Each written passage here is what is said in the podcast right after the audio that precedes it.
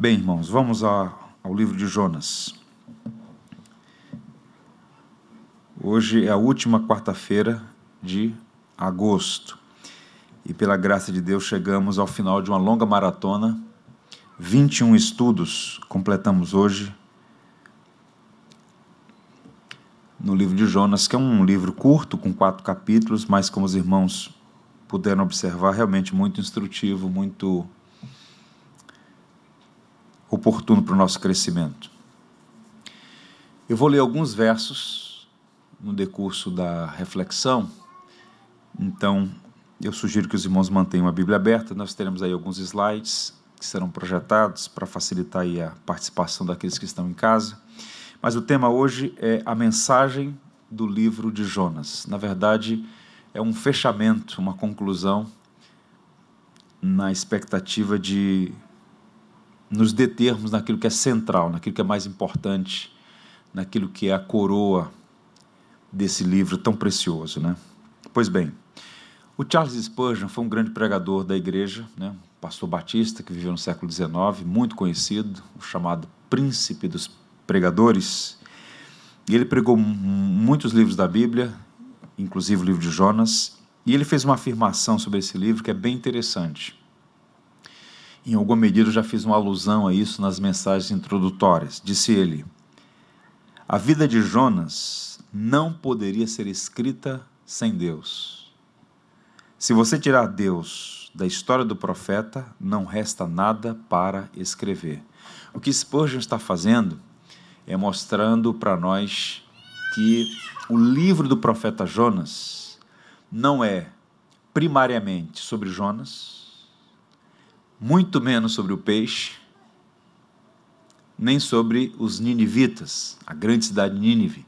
O livro de Jonas é sobre Deus, o Deus de Israel, que não é apenas Deus de Israel, mas Deus de todas as nações, e uma marca distintiva do caráter de Deus em todo o livro é a sua compaixão, sua graça, sua misericórdia, sua bondade para com o profeta Jonas, para com os habitantes de Nínive em alguma medida, sobre toda a humanidade.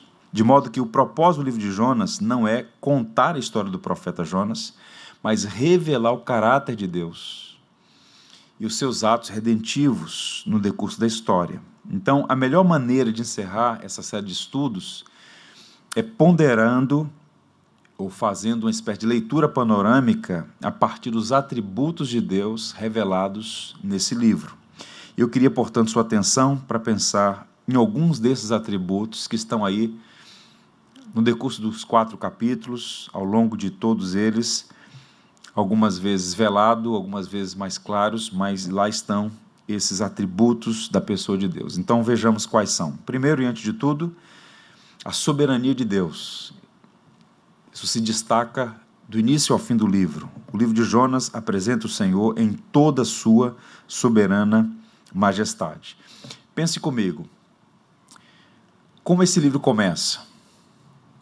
Esse livro começa, se você observar no capítulo 1, com uma expressa ordem de Deus. Só o Senhor é Deus. Ele é o Senhor de todas as coisas, ele ordena todas as coisas. E a palavra do Senhor veio a Jonas e deu a ele uma expressa ordem. Ele deveria ir a Nínive e pregar a palavra do Senhor. Então, Todo o restante do livro é a mão da providência supervisionando o caminho do profeta. De imediato ele se extravia, ele perde o rumo, ele se mostra impenitente, obstinado, refratário, mas a mão da providência soberana coloca Jonas no caminho novamente. Então, a soberania de Deus é uma marca distintiva desse livro, ou um traço do caráter de Deus apresentado no livro. Bem, essa doutrina, por vezes muito mal compreendida, não significa que a responsabilidade do indivíduo é anulada. Não é?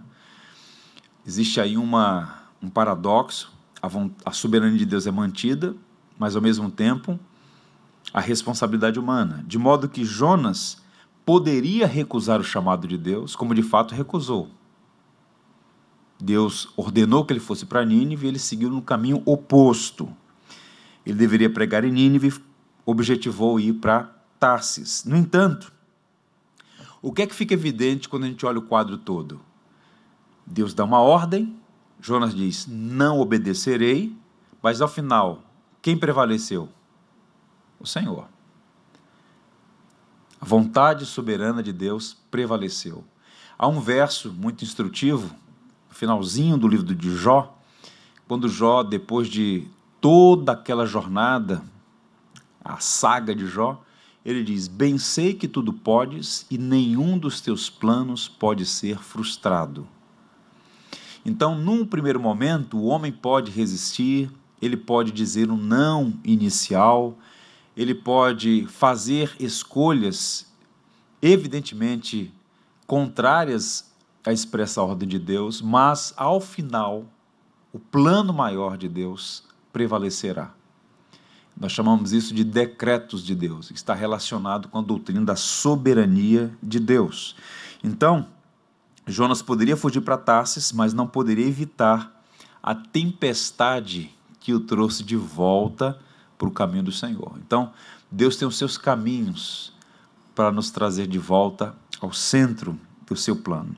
Bem, fica evidente em todo o livro esse triunfo da soberania de Deus sobre o profeta rebelde. Agora, qual o ponto aqui? Uma pergunta aos irmãos, não precisam responder, guardem no coração. A soberania de Deus é algo bom ou ruim? Curioso notar, pois foi justamente quando a soberania de Deus parecia ser uma má notícia, porque observe, ninguém gosta de ser contrariado. E Jonas foi contrariado. Ele tinha um plano, Deus disse: não.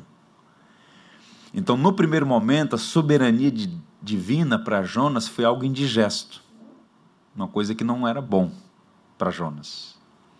Mas foi a soberania de Deus que o salvou. Porque no meio daquela tempestade, o mesmo Deus que enviou a tempestade também enviou um grande peixe que serviu para salvá-lo. Então percebam, mesmo quando a soberania de Deus parece conspirar contra nós, no sentido de que Deus amorosamente frustra as nossas escolhas insensatas, ao final diremos: Glória ao Senhor, porque prevaleceu sua vontade, não a minha. Então a soberania de Deus está relacionada à vontade de Deus. E qual é o, a leitura que a Bíblia faz da vontade de Deus? É um capricho? É algo temerário? Não. A vontade de Deus é boa, perfeita e agradável podemos inicialmente até duvidar, por conta da própria, da própria natureza, até mesmo resistir e achar que os nossos caminhos são melhores, mas tudo isso é tolice. Vale a pena submeter-se aos desígnios de Deus e nos alegrarmos no fato de que servimos ao Senhor, que é soberano sobre todas as coisas. Todas as coisas. Mesmo nas pequenas questões da vida de Jonas, foi Deus quem soberanamente o ajudou. E esse processo nós chamamos de disciplina na graça. Inclusive, trabalhamos sobre isso aqui, né? o processo de crescimento na graça que Jonas foi envolvido. Então, pela graça soberana de Deus, que Jonas foi corrigido, disciplinado, uma cidade inteira pagã foi alcançada, arrependeu-se. Então, se existe uma história na Bíblia que prova de uma forma contundente a soberania de Deus, é a história de Jonas. E se nós percebermos a soberana mão de Deus em todas as coisas, nós devemos receber as ordens do Senhor, prescritas em Sua palavra, com humildade, com disposição para obedecer. Então, a gente olha o quadro como um todo.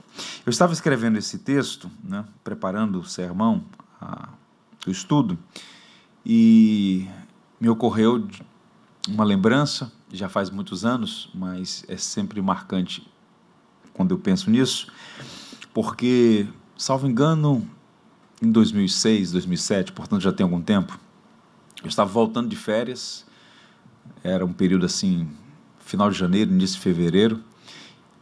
Digo isso porque logo em seguida a igreja se reuniu no retiro de carnaval, né? Fomos a uma, uma fazenda na região serrana. Eu soube, enquanto estava de férias, que uma, um casal da nossa igreja, né, muito querido por sinal, a moça tinha perdido o bebê. Ela estava esperando um bebê e ela perdeu o bebê. À época eu enviei um e-mail para eles, nós conversamos e tal. Depois, inclusive, quando estava na igreja uma semana antes do retiro, falei com eles rapidamente. E lá estávamos no retiro.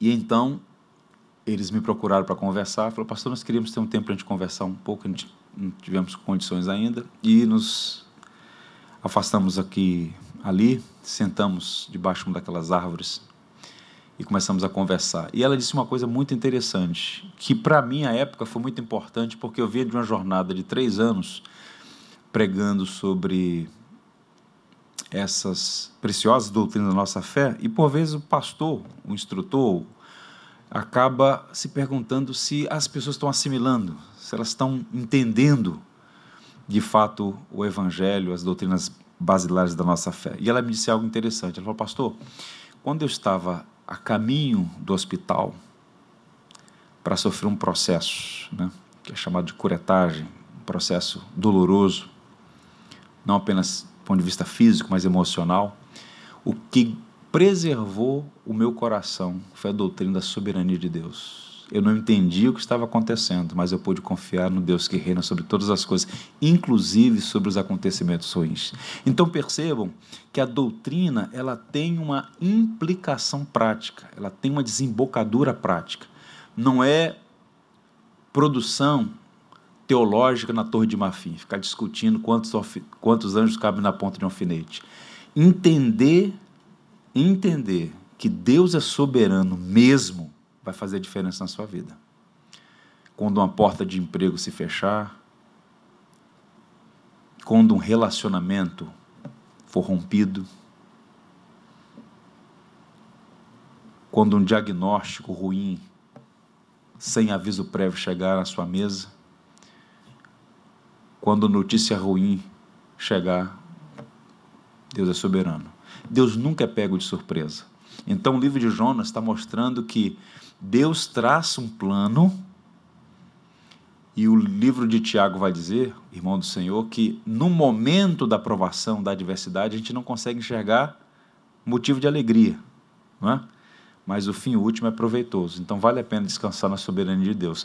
No momento em que Jonas estava é, sendo contrariado, ele não Possivelmente ele estava é, não, muito satisfeito né, com a soberania de Deus, mas quando ele viu o Senhor movendo céus e terra para salvá-lo, ele percebeu que realmente, como ele disse aos marinheiros, eu sirvo aquele que é Senhor do céu, da terra e mar. Nós servimos o mesmo Deus de Jonas, que é Senhor do céu, da terra e do mar.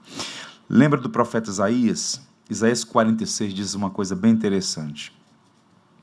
Lembrai-vos das coisas passadas da antiguidade, que sou, que eu sou Deus e não há outro, eu sou Deus e não há outro semelhante a mim. Que desde o princípio anuncio o que há de acontecer, e desde a antiguidade as coisas que ainda não sucederam, e que digo: o meu conselho permanecerá de pé, farei toda a minha vontade que chama a ave de rapina desde o Oriente e de uma terra longínqua. O homem do meu conselho. Eu disse, eu também o cumprirei. Tomei este propósito, também o executarei. Então, o Senhor reafirmando por meio do profeta Isaías a sua soberania, que de fato prevalece sobre a rebeldia humana. Então, essa é uma doutrina preciosa presente no livro de Jonas. Um segundo elemento a santidade de Deus. O livro de Jonas revela a santidade, a retidão, a justiça de Deus.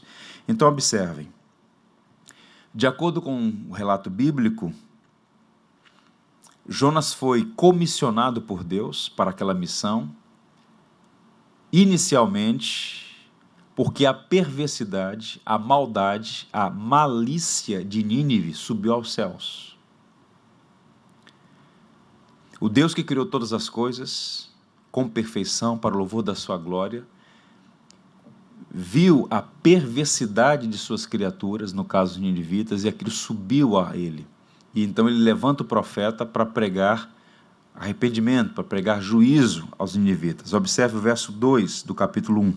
Dispõe-te, vai à grande cidade de Nínive, clama contra ela. Por que razão clamar contra ela? porque a sua malícia subiu até mim. Então, os ninivitas, nós tratamos isso aqui exaustivamente, eles eram conhecidos pela crueldade, né, pela imoralidade, pela perversidade, há muitos relatos, a farta documentação. Então a malícia deles, o ostensivo pecado deles, provocou a ira de Deus. E como nós vimos, a ira não é um destempero, a ira é um traço do caráter de Deus que está relacionado com a sua santidade. Você vê algo errado e indignar-se é correto. Inclusive, a ira, essa indignação inata está presente em nós. Né? Se você não fica indignado quando vem injustiça, você está com um problema. A justa indignação, a justa ira é um traço da imagem de Deus em nós. E Deus tem ira na medida certa, uma ira santa, uma ira justa. E por que isso? Por causa da sua santidade.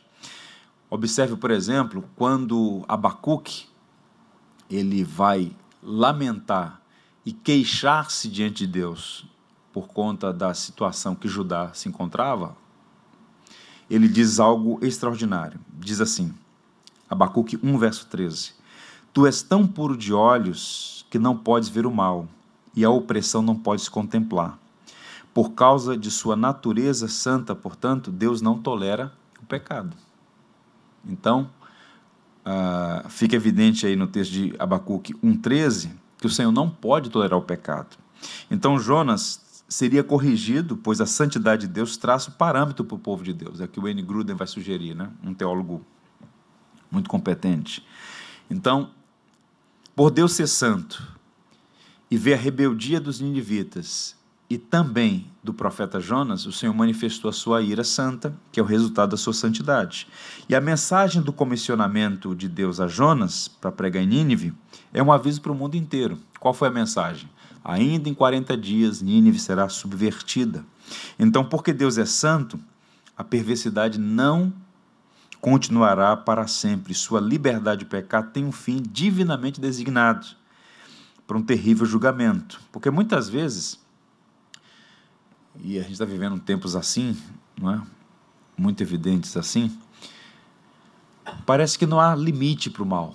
Parece que não há limite para a perversidade. Não é? A mentira, a imoralidade, a iniquidade, a tirania mas haverá um dia, uma hora e um momento em que tudo isso terá um fim. Né? Ainda hoje, voltando para casa, de memória, conversávamos no carro e eu disse a uma pessoa, né? Quando Paulo pregou no Areópago, no capítulo 17 de Atos, ele disse que Deus não levou em, tempo, em, em, em conta os tempos de ignorância, né? mas chama homens todos os homens em todas, par, todas as partes ao arrependimento, porque já destinou um varão através do qual há de julgar os vivos e os mortos. Quem é o varão? Jesus Cristo. Então, no primeiro advento, Cristo veio a este mundo como Salvador. No segundo advento, ele virá como juiz dos vivos e dos mortos. Então, por conta da santidade de Deus, por conta do seu caráter de equidade e justiça, em algum momento ele fará justiça. Agora, o que é que isso tem a ver com a igreja local? Quando a vida da igreja não é coerente, santa e repreensível, a sua pregação se torna empobrecida. Então o livro de Jonas acaba sendo uma advertência para nós também, porque quem era Jonas? Jonas era um homem da aliança, ele era um hebreu, ele era um filho de Abraão, ele é alguém do pacto, ele era alguém que deveria responder à ordem de Deus com obediência. E todas as suas decisões foram decisões equivocadas, pelos motivos que nós já tratamos. Então, razão pela qual Deus está disciplinando o profeta Jonas e trabalhando no coração dele. Então, a gente precisa tomar muito cuidado com isso, né? Bem, há um missionário chamado Stanley Jones, ele foi um missionário metodista, trabalhou muitos anos na Índia, escreveu alguns bons livros, Stanley Jones. E ele fez um comentário, já tem algumas décadas e parece que ele está fazendo isso, fez isso na manhã de ontem. Né? Ele disse assim: o maior inimigo do cristianismo não é o ateísmo, nem o budismo, nem o hinduísmo, nem o islamismo, nem o materialismo, nem o romanismo, tampouco o espiritismo. É o subcristianismo. Ou seja, é um cristianismo que não faz jus ao evangelho Então, quando nós falamos da santidade de Deus presente no livro de Jonas, isso em alguma medida nos provoca a uma reflexão, se nós estamos buscando viver de acordo com o Evangelho. Você não é salvo pelo que faz, ok? Mas, uma vez salvo, você deve ser conformado à imagem de Cristo. Praticar boas obras que glorifiquem ao Deus que te salvou por sua graça. Esse é um ponto que nós não podemos perder de vista. Razão pela qual no Novo Testamento Pedro cita aquela passagem de Levítico: sede santos, porque eu sou santo. Não é, não é a sua santidade que o salva, mas se você foi salvo pela graça, você deve imitar o caráter do seu Deus, e Deus é santo. A 1 João 2,6 diz assim: Aquele que diz permanece nele, esse deve andar assim como ele andou. Então, o nosso padrão, nossa referência, nosso modelo de ética de piedade e santidade é o próprio Cristo. Né? Bem, vamos em frente. Um outro elemento, a onipotência de Deus. O livro de Jonas também revela o poder de Deus. Então, Jonas não somente falhou na sua insensata tentativa de fugir da presença de Deus, mas ele perdeu de vista aquilo que ele acreditava, professava, o seu próprio credo. Quando os marinheiros, por exemplo, perguntam né, de onde ele é, faz aquele interrogatório ali em alto mar, no meio daquela tempestade, ele faz uma afirmação que parece que só era da boca para fora. Olha o que ele disse: Eu temo ao Senhor, o Deus do céu, que fez o mar e a terra. O que, que ele está dizendo aqui? A palavra Senhor aí, né, é uma palavra importante na construção do texto hebraico, porque é um contraponto, na verdade, ao que aqueles marinheiros muito provavelmente acreditavam, porque muito provavelmente eles eram da Fenícia, né, as embarcações, então eles acreditavam no deus Baal, uma divindade fenícia, multifacetada. Então Jonas está dizendo: Eu temo ao Senhor. Quem é o Deus de Israel? Não é um Deus tribal, é o Deus do céu que fez o mar e a terra. Então ele está afirmando a soberania de Deus, ele está afirmando a onipotência de Deus, o caráter singular de Deus, mas em algum momento e por algumas razões, ele se comporta como se Deus não fosse onipotente. Raciocina comigo. Como é que alguém que faz uma afirmação dessa natureza pode pensar na possibilidade de fugir de Deus? A tolice do pecado. É como Adão. Adão e Eva correram, se esconderam de Deus atrás de algumas árvores, né? E o Senhor então, Adão, onde estás? Então, é o elemento do pecado emburrecendo, né? Ah, os efeitos noéticos do pecado, né? Embrutecendo o entendimento das pessoas. Então, um elemento muito claro no livro de Jonas é essa onipotência divina. Então, Deus envia tempestade, Deus ordena o grande peixe, ah, mais uma, uma segunda vez ordena o peixe que então lance Jonas em terra. Deus faz crescer uma planta para dar sombra para Jonas. Deus envia um verme que mata aquela planta. Então percebam, Deus que está controlando todas as coisas, inclusive a criação, quebrantando o coração dos ninivitas. Então, essa onipotência divina é uma coisa impressionante. Então, não é simplesmente poder para criar as coisas e fazer coisas extraordinárias. É interessante que quando Paulo escreve a carta aos Efésios, quando ele vai dizer que ah, nós somos ressuscitados juntamente com Cristo, o mesmo poder que ressuscitou a Jesus dentre os mortos é o mesmo poder que nos tirou das trevas para a luz. Então, o que é o cristão? O cristão é alguém que sofreu uma intervenção da onipotência divina. Lembra quando Paulo escreve aos Efésios? Somos, pois, feitura dele, criados em Cristo Jesus para as boas obras, as quais Deus preparou de antemão. Efésios 2,10. Quando Paulo diz que nós somos feitura dele, criados, quem pode criar alguma coisa? Senão Deus. Então nós somos sinais vivos dessa onipotência. Fomos criados, né? E recriados, do ponto de vista, nós nascemos de novo. Tudo isso é intervenção dessa onipotência divina. Bem, Deus fez com que Sua palavra fosse pregada ao mais perverso dos reis né, e ao governo de Nínive. E o verso 6 do capítulo 3 diz assim: Vejam. Chegou essa notícia ao rei de Nínive, ele se levantou do seu trono, tirou de si as vestes reais, cobriu-se de pano de saco e assentou-se sobre cinza. O verso 6 do capítulo 3. Então a conversão dos ninivitas, em particular daquela autoridade, entre outras coisas, aponta, reflete para essa onipotência de Deus. Né? De fato, o livro de Jonas apresenta Deus como sendo todo-poderoso. Então, à luz do poder de Deus, Quais são as aplicações? Nós devemos viver uma vida sem pânico. Porque, mais uma vez, eu tenho dito aos irmãos, né? quero dizer aos irmãos, as doutrinas elas precisam ter um corte aplicativo. Afirmar que Deus é soberano, afirmar que Deus é todo-poderoso, ok, mas qual a implicação disso? Ora, se você serve ao Deus que do nada criou todas as coisas, você não tem motivo para pânico. Se você acredita que a vida e a morte estão nas, estão nas mãos do Senhor, não há motivo para pânico. Você pode descansar na providência. Então, é um exercício de fé. Quem governa todas as coisas? O meu Deus e Pai. Eu posso descansar nele. Então, isso faz a diferença. O poder de Deus na nossa vida. Eu quero contar para vocês uma história de uma moça chamada Kim Puk. Tem uma foto dela aí. Olha, essa menina no vão central essa imagem histórica, 1972, Guerra do Vietnã. Você está tendo um conflito ali, né, naquele país asiático, e o, o exército americano, inadvertidamente, lança bombas numa região que julgavam ser uma base militar, mas estava ali cheio de crianças e aquelas palmes, né, que eram uma espécie de gasolina gelatinosa. Então, você tem gente ali sendo incendiada viva, praticamente. E essa menina no vão central foi capturada por uma foto, né, uma fotografia, ganhou as páginas do mundo inteiro. E isso foi parar na, na no jornal.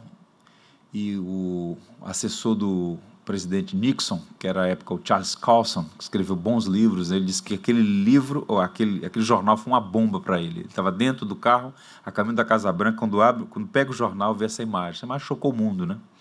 Mas essa imagem sumiu, ela desapareceu. Quem era essa menininha? Né? Ninguém sabia. E depois, muito tempo depois, né, foi descoberta a história dessa menina. O governo logo apagou todas as informações sobre ela, então não tinha mais registros assim, não, ela foi praticamente é, ofuscada do cenário internacional, mas ela conseguiu estudar, primeiro ali no Vietnã, depois estudou na Rússia, estudou medicina, ela foi fazer um curso em Cuba, né, todos os países socialistas relacionados ali à realidade política do Vietnã. E ela, nesse processo todo, ela vai contar no seu livro que ela passou por muitas cirurgias por conta disso, acho que foram 17 ou 18 cirurgias, e ela era, vivia muito deprimida por conta de tudo que ela viveu. E no Vietnã, as igrejas, né, como ainda hoje, são clandestinas. E uma amiga dela da faculdade, por vê-la muito depressiva, desanimada, a convidou para uma dessas reuniões. E ela, mesmo temendo, foi. E o que aconteceu? Ela foi alvo dessa soberania graciosa, dessa, dessa onipotência divina que muda o coração dos homens. E ela entregou a vida a Cristo. Só que num contexto daquele, ela não podia tornar isso público. Então ela continuou praticando a sua fé como muitos outros cristãos, né? e de modo clandestino. Mas numa dessas viagens de treinamento, ela já é época casada, então ela fez essa viagem para Cuba e na volta para a Ásia o avião precisou fazer uma escala no Canadá. E ela conta no seu livro quando ela está no avião no Canadá esperando ah, os processos para dar sequência à viagem. Então ela disse que virou para o marido e falou assim: Vamos descer do avião? Essa é a nossa hora. E assim tomou a decisão. Então, quando ela sai do avião, ela procura lá no saguão, ela encosta no balcão, ela fala assim, olha, eu sou do Vietnã e eu quero pedir asilo político, o que, que eu faço? Diz que a moça olhou para ela e falou assim, basta assinar esse documento. Resultado, ela conseguiu asilo no Canadá, lá ela pôde professar sua fé publicamente, foi batizada e não é contado, mas essa moça se tornou uma espécie de arauto da graça no Canadá e nos Estados Unidos contando o que aconteceu a ela. Então o mundo passou a conhecer a doutora Kim Puk. E no seu livro eu selecionei algumas partes para mostrar para vocês, isso para dizer como a onipotência divina opera não apenas na criação, mas no coração dos seres humanos. Olha o que ela disse: Foi o fogo da bomba que queimou o meu corpo, e foi o talento da médica que curou minha pele, mas foi necessário o poder de Deus para curar o meu coração. Aí, aquela menininha. Fantástico isso. Então, ela pediu residência no Canadá em 1986. Né? Curioso isso.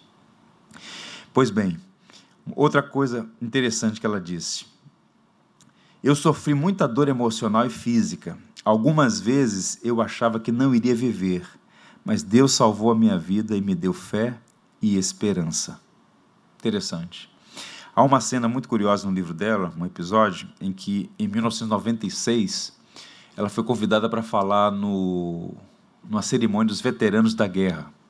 Nos Estados Unidos tem muito isso, né? aqueles clubes militares, aquelas, aquelas reuniões de memorar e reunir as tropas para, enfim, ter aquele momento lá, os chamados veteranos. Então ele foi nessa reunião, então ela falou para eles todos, e ela disse uma coisa interessante naquela reunião. Ela disse: assim, Olha eu sei que a gente não pode voltar atrás, não é? Mas eu gostaria muito de é, conhecer o piloto que soltou aquela bomba. E se eu pudesse vê-lo, eu diria: a gente não pode mudar o passado, mas a graça de Deus pode nos habilitar a fazer um novo, um novo começo. Né?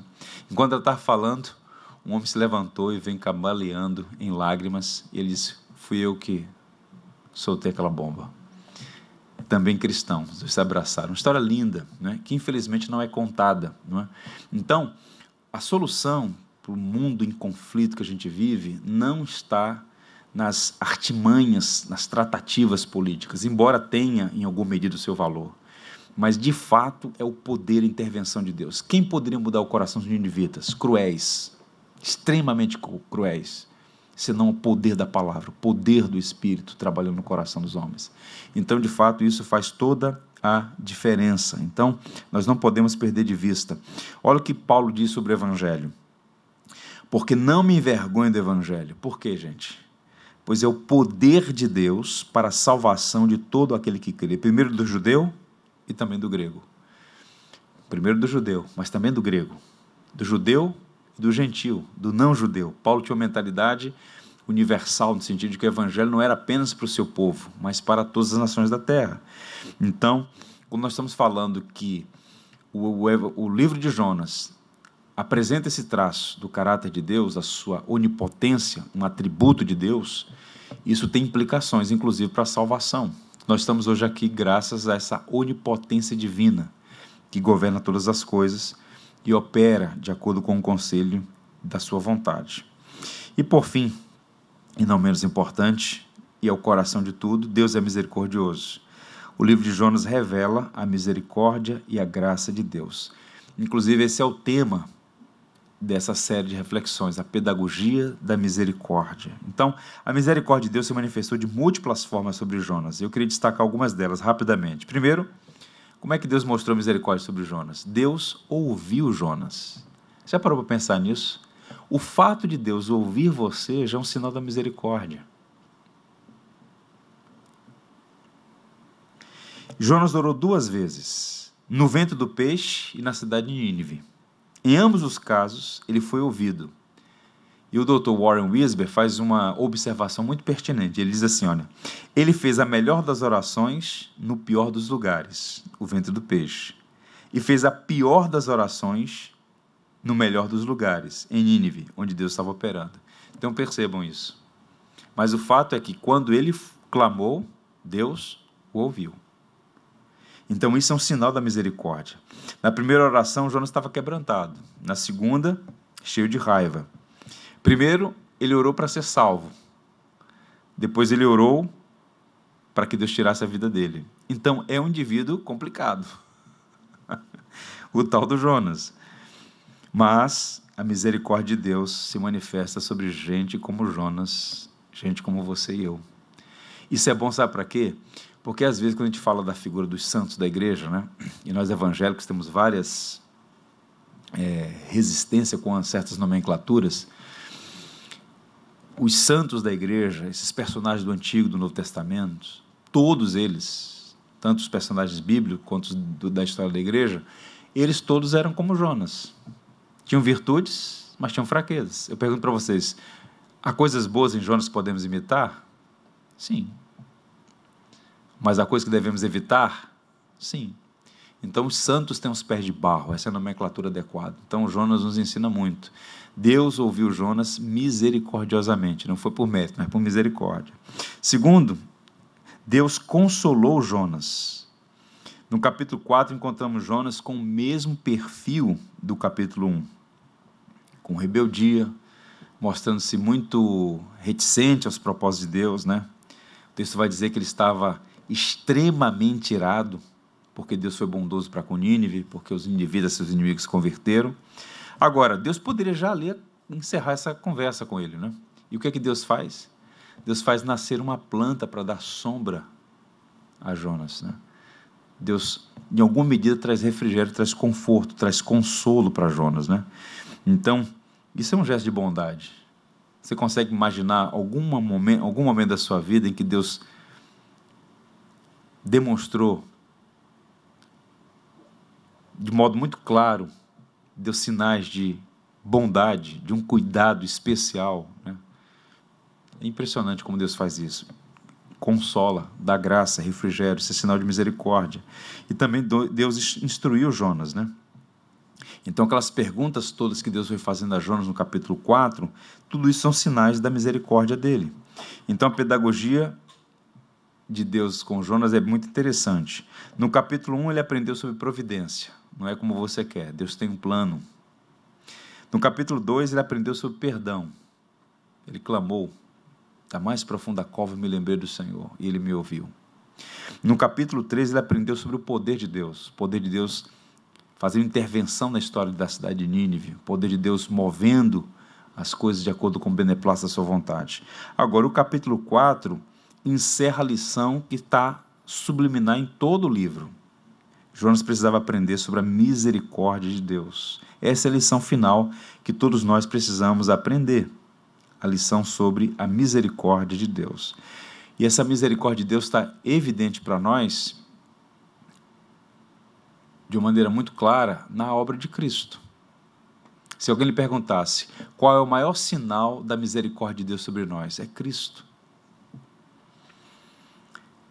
Como é que nós podemos medir o amor, a misericórdia, a graça de Deus nos braços de Jesus Cristo estendido na cruz do Calvário?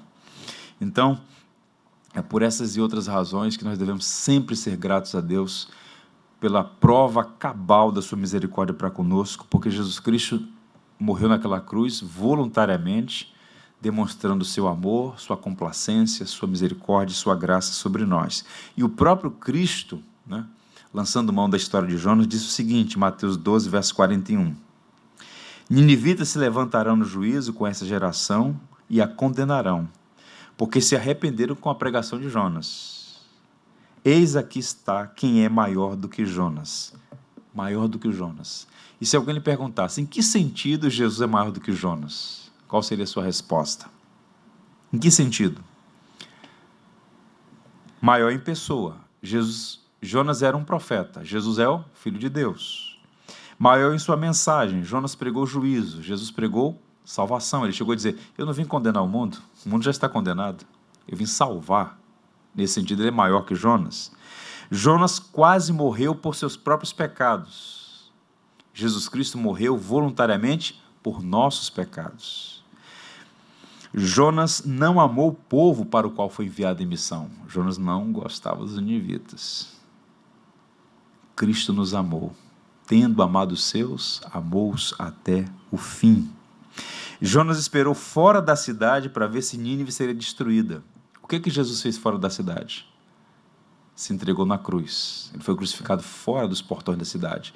Então, Jonas é, na verdade, um modelo distinto de Jesus. Jesus é de fato maior do que Jonas. Então, a mensagem toda desse livro é sobre Deus, quem ele é. Soberano, santo, onipotente, rico em graça e misericórdia. Eu encerro com as palavras do professor John Stott, porque eu acho que são bem oportunas, bem adequadas. Vejam, a salvação não é o caminho que o homem abre da terra para o céu, mas o caminho que Deus abriu do céu para a terra. A salvação é de graça para o homem, mas custou tudo para Deus. Ela é gratuita, mas não é barata. A verdade central do livro de Jonas é que ao Senhor pertence a salvação. Que o Senhor nos abençoe. Amém? Vamos ficar em pé, vamos cantar um hino de adoração a Deus. Pedir a irmã Dília que nos ajudasse aqui. Vamos cantar Maravilhosa Graça.